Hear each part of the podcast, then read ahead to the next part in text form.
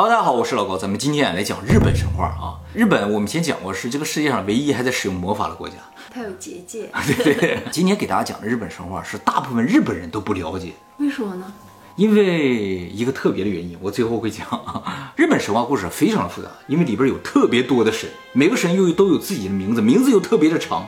咱们那些神啊，什么玉皇大帝、王母娘娘，顶多就四个字：元始天尊、天山童姥啊，不对，人家不是，知道吧？孙悟空才三个字嘛，他七八个字，上十多个字的都有。整体来说，他的故事是不复杂的，就是人物特别的复杂。所以呢，我们今天呢，把重点放在故事情节上。神叫什么名字，大家不用记啊。日本神话开始是这样说：天地是一片混沌，在这片混沌里边出现了五个神，一下子就出来五个神。这五个神里边最厉害的一个叫天之狱中主神。第二厉害呢是创造了天的神啊，叫做高玉产朝日神，像个公司，日神集团是吧？第三个呢是创造了地的神，叫神产朝日神，一个集团，一个集团的。第四个呢是活力之神，叫羽魔智阿斯科贝比古时神。第五个神呢叫天之长力神，永久之神，时间之神啊。这五个神没有性别，长什么样子也不知道。但是啊，从他的神的这个单位上，你大概能感觉出他是什么样子。因为日本神不是论个的，也不是论位的，就是一个神一位神不是，它是论柱。鬼灭之刃啊，对对对，跟那个感觉是一样的，就神是一柱一柱的，五柱神。你记不记得我们讲讲霍皮人说大峡谷那个壁画上，他们画的那些远古的神也好什么，都是这个样子的，像木乃伊一样的。普马盆古的那个啊，对对对，普马盆古那个石柱嘛，神都是柱子，一柱一柱的神。最远古的神都在柱子上了。有可能啊。那么这五柱神出现了之后，又出现了十二柱神。这十二个呢，分为七代，就是说这十二个神啊是七代人。第一代是一个单独神，是没有性别的。第二代呢，也是个单独没有性别的。从第三代开始到第七代，这五代全是一对儿一对儿一对儿的，一个男神一个女神，一个男神一个女神这样的。它不叫一男神一女神，叫一阴神一阳神。这五对儿里边最重要的就是最后一对儿，这个女神啊叫伊美娜奇。男神呢叫伊邪那岐，都是纳奇，他不是阿努纳奇。那么这两个神什么关系啊？一男一女吗？他俩是兄妹，也是夫妻，跟中国那个女娲伏羲一样。日本神话里边这个世界也是分为三层的，最上面叫高天原，是神界；中间呢是人界，叫尾原中国；最下面呢叫根之国或者叫黄泉之国。他虽然没说他这个世界是个树，但是最下面叫根之国呀。哎，你感觉它可能也是一根树，整体的结构和北欧神话那个结构很像。还有一点和那个北欧神话很像，它这个最下面叫根之国，也叫黄泉之国，说底下有个泉叫黄泉。北欧神话那个世界树下面就有个泉，这一点也是一样的。我们也叫黄泉。对对，我们也叫黄泉，说明下面有个泉。那么在很久很久以前呢，最上面那个天神呢，就命伊美纳奇和伊邪那岐两个人啊下去创建世界、创建国家。这两个人呢，就来到了地球上。当时地球上全是水，什么东西都没有。他们啊站在一浮桥之上，飘在空中，手拿一长矛，然后在这水搅和，一搅和一提，哎，就形成一个大陆。哎，他们就落到这个大陆上。他们也是蛇身吗？就没说长什么样子没说。他们到了这个大陆上之后呢，就立起一根大柱子，竖到天庭。他们站在这个柱子两侧，就说：“咱们接下来啊，就创造世间万物。”怎么创造呢？就是通过我们两个人的结合创造世界万物。怎么结合？他俩站在柱子两侧嘛，就说我们啊从两侧走到中间去相遇，然后结合，然后生出世间万物来。要有这么个过程，有这么个仪式。仪式感。他俩明明都认识，但是非要去相遇一下，然后这个仪式就开始了。这日本神话就真这么写的。他俩走到中间之后，这个女神就说：“哎呀，很帅的一个小伙呀。”真的就这么说的，哎，美少男啊。然后这个男的说：“好，那我们结合吧。”他俩一结合，结果什么都没生出来。然后就去问天神说：“这怎么回事？为什么失败了呢？”天神说：“不能由女方先说起这个事情，要由男方来引导。”他说：“好吧。”他就回去回到柱子两侧，又往中间一走。然后这个男的说：“啊，美女。”这个女的说：“那我们结合吧。”他俩一结合，生出了八个大陆。生出的不是什么东西，是八片大陆。这八个大陆究竟是日本还是世界上这八个大洲？不知道。但是人日本的这个神话里写的叫八大洲啊。哦，仪式感很重要，必须很重要，而且都像是初次见面一样。那不好意思吧，因为是兄妹。啊，也有可能。生出了八个大陆之后呢，他们接着又开始生生万物之灵啊，比如说石之灵，石头的灵；水之灵，江河湖海之灵；山之灵，云之灵，风之灵，全都是。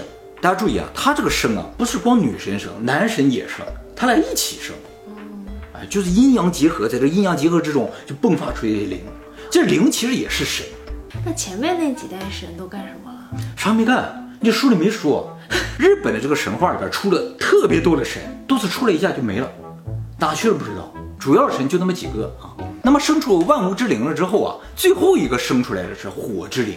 这个火之灵一下把伊美娜奇给烧死，他生出了火之灵，火之灵把他烧死。伊邪那岐一看，非常的愤怒，一刀把这个火之灵给干死。伊邪那岐啊，特别不舍得自己的妻子，还有自己的妹妹，于是呢就追到了黄泉。他的灵魂已经到黄泉去了嘛？他追到黄泉之后，找到这个伊美娜奇，说：“你跟我回去吧。”伊美娜奇说：“啊，已经来不及了，我已经吃了黄泉的饭，吃了饭就回不去了。黄泉是一片漆黑的，什么都看不见，只能听到声音。”然后这个伊邪那岐就说：“说没事，我在这陪着你，我不能没有你，非常感人的。”这个伊美大奇就说：“这样吧，反正咱们都是神，我去求一求上面管事的，说不定能把我复活。你在这等着，但是切记不要看我这一边。”不是黑的看不到啊？对对对。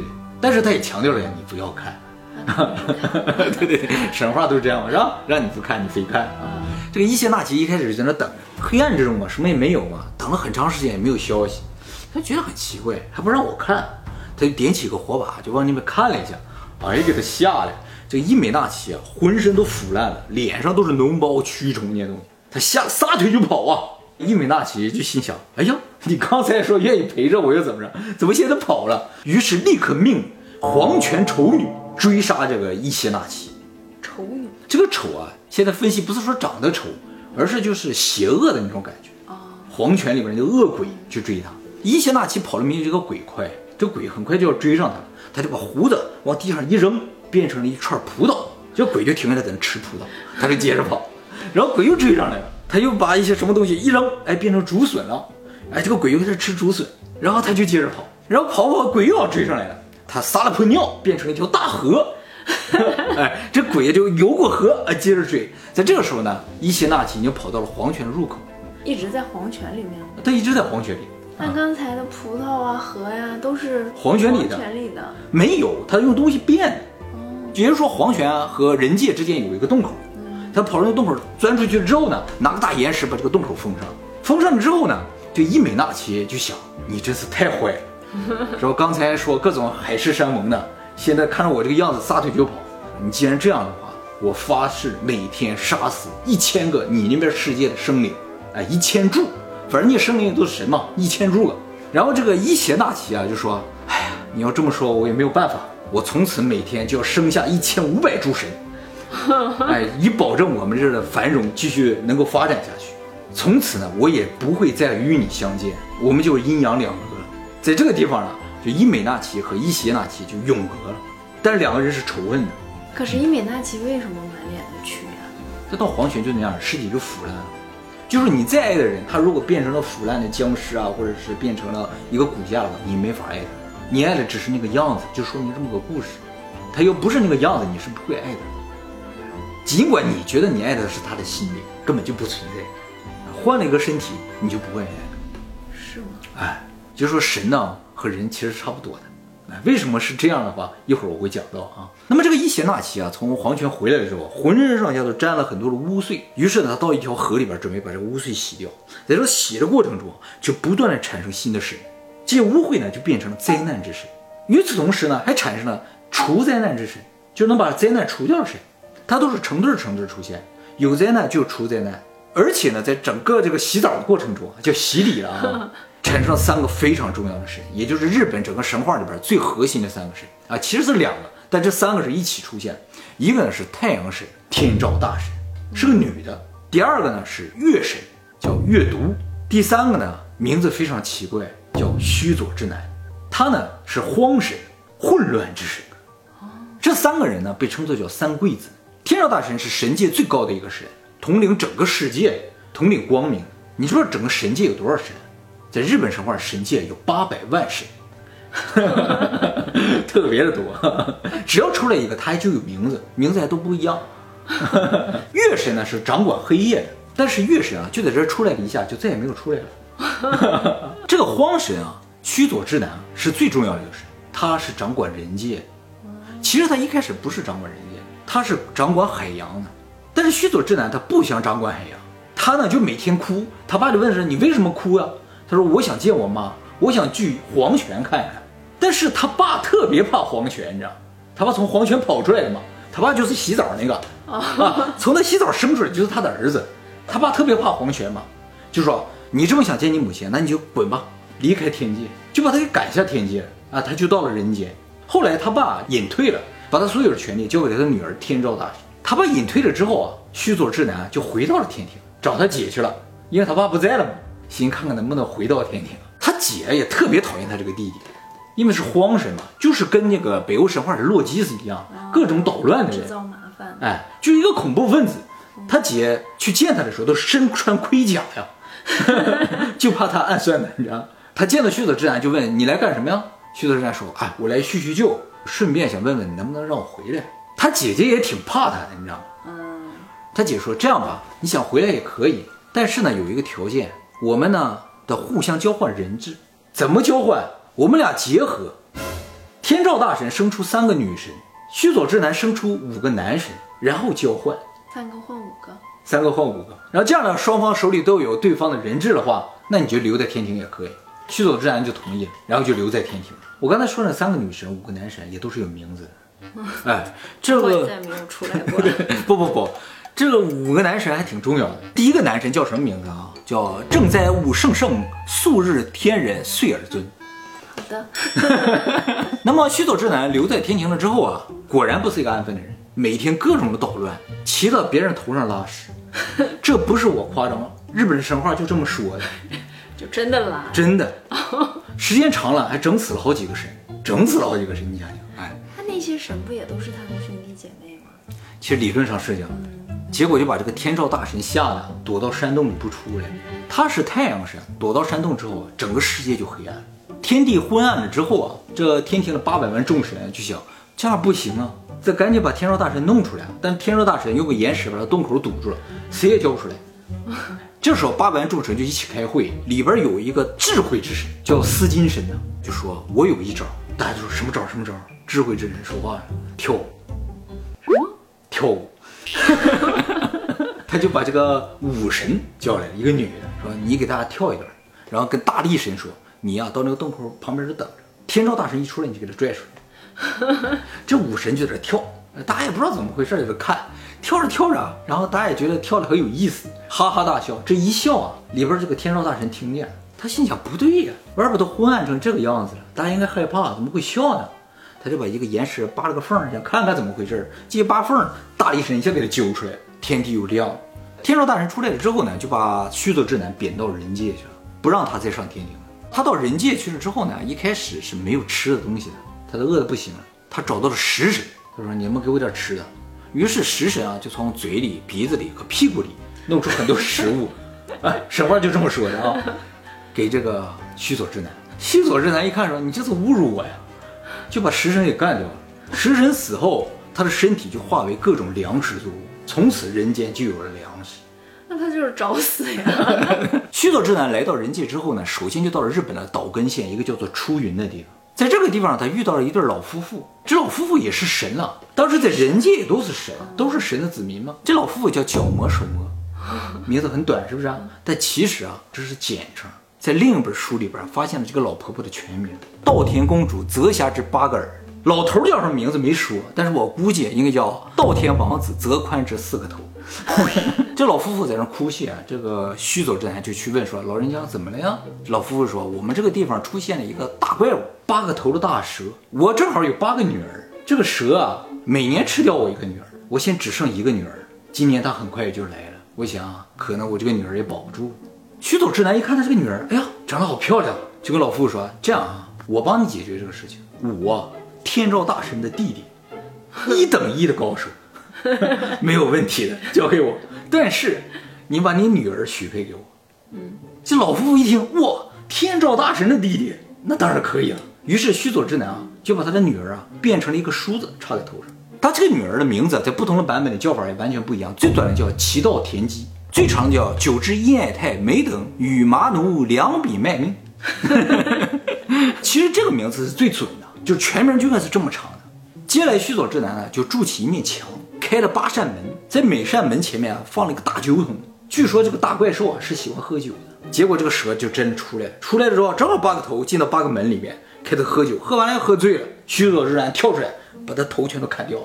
这个八头大蛇其实很奇怪，按照日本史书的描述，它不仅有八个头，还有八个尾，所以你可以身子是一个。身子也没说是一个，说身子像八座山。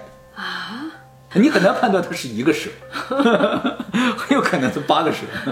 须佐之男把这个蛇干掉了之后呢，就把蛇抛开了，结果在大蛇的肚子里边啊，就发现了一把神器草剃剑，这是日本三神器之一啊。现在啊，天皇手里就有这个草剃剑就就是那个啊，就是蛇肚子里挖出来的，就是那把天皇世代传下来的三神器都是那个时候产生的。现在天皇交接的时候，就是平成天皇变成现在令和天皇的时候，这三神器也交换了。须佐三个汇合了会有什么法力呢？这三个汇合倒不是说有什么法力，就说这三个合起来就证明谁是日本的主人，谁是神的孩子，只有神的孩子才有这个东西，因为这个东西原是神的。这能就证。须佐之男拿到这个剑之后呢，他因为想和他的姐姐搞好关系嘛，就把这个剑送给他姐姐啊。他姐姐收到这剑，哎，不错，就留下来了。后来给了天皇了啊。从此之后呢，须佐之男就和你把梳子生活在了一起。他不把那个女的变成梳子了吗？他没有再变回来。啊，变回来了。然后接下来呢，就讲到了这个须佐之男的子孙，须佐之男的第六代曾孙叫大己贵。大己贵啊，有八十个兄弟，这八十个兄弟啊叫八十神，但是八十神不包括他，他兄弟八十一个，那是八十神，他是大己贵，就强调他也很特殊呗。他一直啊被八十人欺负的，一天到晚差使他干这个干那个。其实这所有的神啊都是须佐之男的后代嘛，须佐之男特别的坏，所以这些人都特别的坏，只有大己贵啊挺好的这么一个人。非常温柔善良。那么在他们住的地方旁边那个国家里边啊，有一个美女叫巴上姬。大几贵加上他这八十个兄弟啊，都喜欢巴上姬，所以啊，他们就决定八十一个人啊，都向巴上姬啊告白，排着队去了旁边那个国家。走在路上啊，遇到一只白兔，这只白兔啊没有皮毛，浑身疼得不得了，就向这个八十神求救。八十神就说：“哎呀，你呀、到那个海水里洗一洗，到有风的地方吹干了就好了。”这个兔子就跳到海里啊，好疼啊！然后又到那个风大的地方一吹，肉都裂开了，所以特别的疼。因为这八十神是坏的嘛，就故意指些坏招。这个大脊贵看到了，就说：“兔子，兔子，你怎么了呀？”兔子说：“啊，其实啊，我今天啊是从另一个岛上到这个地方来的，但是我不会游泳啊，我想过海。我看到海里有很多鳄鱼，书里真写到鳄鱼，但是日本啊没有鳄鱼，这是很奇怪的地方。一会儿我们再提到啊，它里边有个特别奇怪的地方，就决定了它可能不是日本的生物，他就想利用这些鳄鱼啊到这块岛上来。他想了一招，他说：“鳄鱼啊，你看你这兄弟这么多，我啊兄弟也很多的，要不比比谁家人多？”这个鱼说：“啊，比比呗。”他说：“那怎么数呢？”这个兔子说：“这样啊，你们排好一条直线，哎，从这个岛排到那边，我这跳过去，然后我就一个一个数，数到那边我就知道你有多少了嘛，咱比比看谁数量多。”鳄鱼说：“行。”然后他就排成一条直线，然后他就要跳，噔噔噔跳，一个、两个、三个、四个这么跳，跳到最后，他就觉得鳄鱼真是太傻了。他就说了：“哎，你们这帮傻子！”说了这么一句话，最后一个鳄鱼把他拦下来，把他的皮给扒了，他就变成现在这个样子。大鸡龟说：“哎呀，你呀不要去洗海水，到那河里啊淡水里去洗一洗，然后身上裹上花粉，他自己就好了。”这兔子就听了他的，哎，一弄哎就好。兔子就说：“你们这是去哪呀？”他说：“我们啊都向那个八上姬去告白去。”他说：“你放心，八上姬肯定选你。”为什么？兔子在这儿就扔下一个预言，它叫白兔啊。在日本的神话里，白色的东西啊都是神圣的东西，有寓意的，像白鹤、白龟、白兔。结果去了旁边的国家，见到了八上姬，所有人都去告白。八上姬说：“我看不上你们八十神，我只喜欢大吉贵，我要嫁给他。”直接就要嫁给大吉贵了。八十神就很生气，于是策划在回去的路上干掉大吉贵。他们怎么干掉大吉贵呢？不是直接杀掉他，是制造意外。为什么不直接杀？直接杀掉可能不太好，不够坏，你知道哎，他们就跟大吉贵说：“我们这个山上有野猪，我们想抓只野猪来吃，你呀、就在最头堵着它，我们把他往下赶。大吉贵说行，那我搁这堵着他呗。结果他们上山顶啊，把一个烧红的石头扔下去。大吉贵这一接，啊，烧死。死了呀！死了。这大吉贵一死，大吉贵的母亲马上上天庭去告状去了，说我这儿子被八十神干掉了，他们这么坏，你们这样可以吗？这天庭一想，哎呀，确实是不太好，复活，大吉贵又活过来了。活过来，大吉贵说，哎，哎呦我天，好热，怎么回事？八十神，我的天，你怎么还活过来了呢？于是又想了一招，要干掉这个大吉贵，又用一个树啊，把那个树干劈开，中间给它抻开，然后让大吉贵钻进去，啪，给它夹扁了。大吉贵又死了，他妈又上天庭去告状，又把他复活了。后来他母亲就跟这个大吉贵说：“说你呀、不要跟这八十神在一起，对呀、太危险，我也不能总上去把你复活，你赶紧离开这个地方。”这个大吉贵就离开了这八十神所在的地方。后来他通过一个神知道了，说他呢是须佐之男的后代，说你去找须佐之男。那些不也是须佐之男的后代吗？对对对，他说你去找须佐之男，他也许会帮你。须佐之六男代须佐之男还活着呢。须佐之男是无限寿命的，所有的神都是无限生命的。他们虽然有一代一代，但数量只是不断增加，没有人会死，除非被啪叽夹死，或者被火石烧死。哦这个大吉贵啊，就跑到了这个须佐之男所在的地方，先遇到了须佐之男的女儿，叫须氏里姬啊。这个须氏里姬看到大吉贵，一眼就爱上大吉贵，一见钟情，他俩就私定终身。那刚才邻国的那个呢？邻国那个最后大几贵也娶了，私定终身之后，这个李姬就把他带回家见了须佐之男。须佐之男特别不喜欢大吉贵，因为他不坏。因为他不够坏。须佐之男就说：“这样吧，你今晚就住在这个屋子里。”大吉贵心想啊，那我就住这儿吧。他女儿知道他父亲不是什么好人呢，就跟大吉贵说：“你呀、拿着这个手帕，有什么危险呢，你就挥舞手帕。”大吉贵心想：“我能有什么危险呢？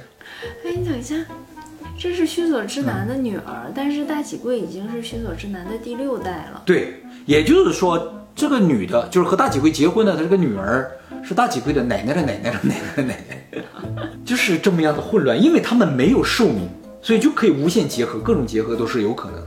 那么这个大喜贵就住到那个屋子里面去了，他女儿就塞给他一个手帕嘛，说一旦出现什么危险就挥舞手帕。果然晚上从屋子的各个地方都出来蛇，这大喜贵吓啊，狂挥舞手帕，这蛇就退去了。第二天呢，须佐之男以为大吉贵已经死了，结果大吉贵出来说啊，早上好。这说人，哎呀，可以呀、你今天晚上住另个屋，住这屋啊。就大吉贵想，你住旁边就住旁边呗，住到里边。结果晚上又是蜈蚣又是蜜蜂，哇，飞出一堆，他又挥舞手帕，哎，这东西又退出去了。第三天了，他出来说，哎，早上好。须佐之男看，我得使用绝技了，说来，你跟我到这个草原上来啊。这个须佐之男射箭，啪，射出一根箭，射很远。你如果聪明的话，大概应该知道我这个箭射到哪去了，把它找回来。大吉贵呢就跑到这个草原里边去了，然后接着呢，徐佐之男说：“哎，我要射火箭了啊！”啪，一个火箭射进去，整个草原就着了，大吉贵就被困在里边，死定了。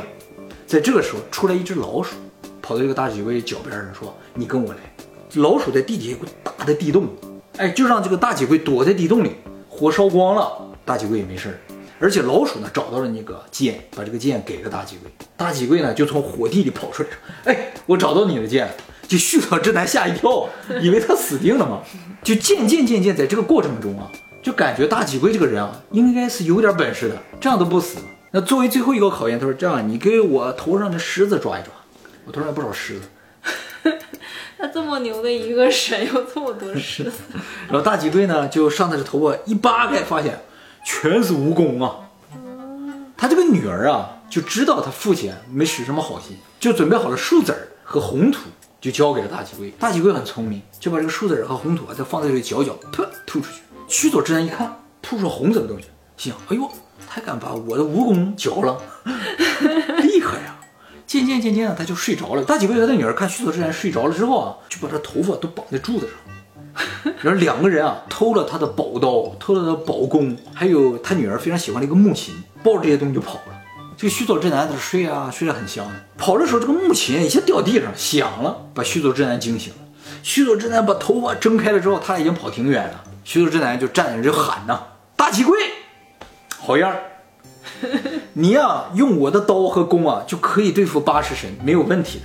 从此人间这片地儿就归你了。”你以后就不要叫大吉贵了，叫大国主，啊，他是得了斯德哥尔摩综合症吗？有点这样。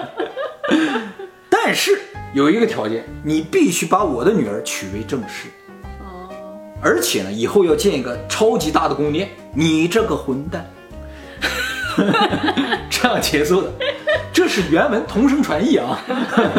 结果呢，这个大国主啊，就拿到了宝刀宝弓，就统一了人界了。从此呢，就建立了一个非常安定繁荣的国家。又过了很多年啊，天照大神啊，突然想起一事儿来说：“哎，人界现在怎么样呢？”说人界啊，现在被须佐之男的从从从从孙掌管着，叫大国主，管理得很好。天照大神就心想，他是须佐之男的子孙，不好啊，终究有可能是邪恶的。要不咱把这片地儿收回来吧？这样派刺客去把这地儿给我收回来。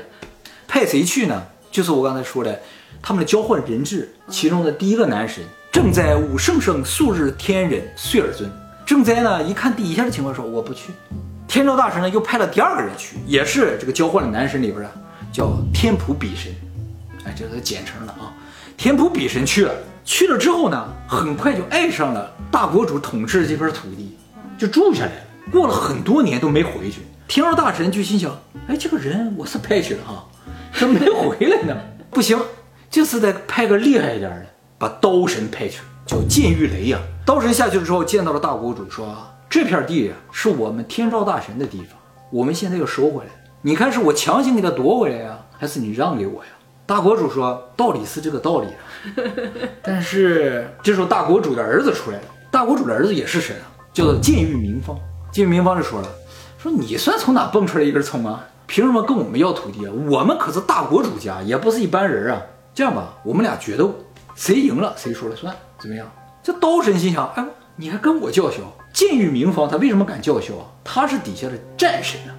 哦，啊，也是很能打的，所以两个人就决定决斗。结果剑玉明方没打过这个剑玉雷，刀神是一对一的高手，但是战神啊，他是战争很厉害，战术，战术啊！这个打败了之后呢，大国主就说：好，我就把国家让给你。但是我有一个要求，你要为我建立一个超大的神殿，从此供奉我。这个神殿呢，就是现在的出云大社，里边供奉的就是大国主。以此为条件，从此这片土地，日本这片土地就归天照大神管理。那么天照大神拿到这片土地之后，也得派人去管理。派谁去呢？就派了我刚才说那个正哉，他不是不愿意去吗？正哉有一个儿子，让他去。他这个儿子啊，名字也很长，叫天津炎炎火穷穷楚尊。其实前名更长，这不是这不是全名，这不是全名，这是简称。全名叫天耳其治国，耳其治天津日高日子，藩能尔尔异名。这个穷穷楚尊呢，就降临到这个人界了啊。这个事情呢，是日本神话里非常重要的事情，叫天孙降临。他是天照大神的孙子嘛，所以叫天孙降临。这个穷穷储尊来到人间做的第一件事情啊，是找老婆。他看到，哎，有一家人有个女儿非常的漂亮，这个美女啊叫木花开耶姬，然后他就跟这个美女说啊，说我要娶你，我是天孙呐，你看怎么样？这个美女很开心啊，说这样我得回去问我的父亲，就把天孙带回去。这见了父亲，的父亲一看，哇，这是天孙来了喂，这是我哪辈子修来的福气啊，当然可以了。而且啊，我这个女儿啊是个妹妹，还有个姐姐，如果你不介意的话。这位姐姐一块儿送给你，都当老婆。天孙一想，哎，这妹妹长得这么漂亮，那姐姐差不到哪去啊？OK，收下。结果取进门才发现啊，两个人长得完全不一样。这个姐姐啊，非常的不好看，名字不一样啊。她妹妹叫木花开耶姬嘛，她的姐姐啊叫盘长姬。天孙不喜欢她这个姐姐啊，就直接把她姐姐打入冷宫了。啊，有的书里边说是直接就推回去了。其实两姐妹是这样的，这个妹妹啊叫木花嘛，说明她呀虽然很漂亮，但是生命很短，昙花一现。而姐姐呢叫盘长嘛，像磐石一样的长久，石头嘛没有寿命的，所以姐姐长得丑，但命很长。天孙选择了妹妹，没有选择姐姐，从此天孙的所有子孙就有了寿命，就变成了人。哦，人是这样产生的。因为他这样一个选择，造成了神少了一部分能力，这部分能力就是寿命的无限。他拿美貌换的。对，这是我们人类的命运。所以神肯定长得都是很丑的，哦，是的，应该是这样的。有一点吓人啊。对对对，所以我们讲到这儿才真正出现人呢。那么这个穷穷楚的曾孙就是日本第一代天皇，叫神武天皇，这整个就是日本的神话了。我刚才讲的这日本神话，其实都写在日本的一本书里边，叫《古世纪》。这本书不是什么没有名的人写的，是国家发行的一本，算是正规历史书的一本书。哎，这本书呢是在一千四百年由第四十代日本天皇命人撰写，把日本整个的历史全部记载下来。但是当时日本并没有自己的文字，只有语言，于是就把唐朝的那些文字引进进来了，把他们的发音套用文字写成了这个神话故事。所以这个神话故事非常难懂。这字并不代表这字的意思，而是代表发音，所以都得读出来之后才知道啊，以前讲什么事儿，去猜，你知道？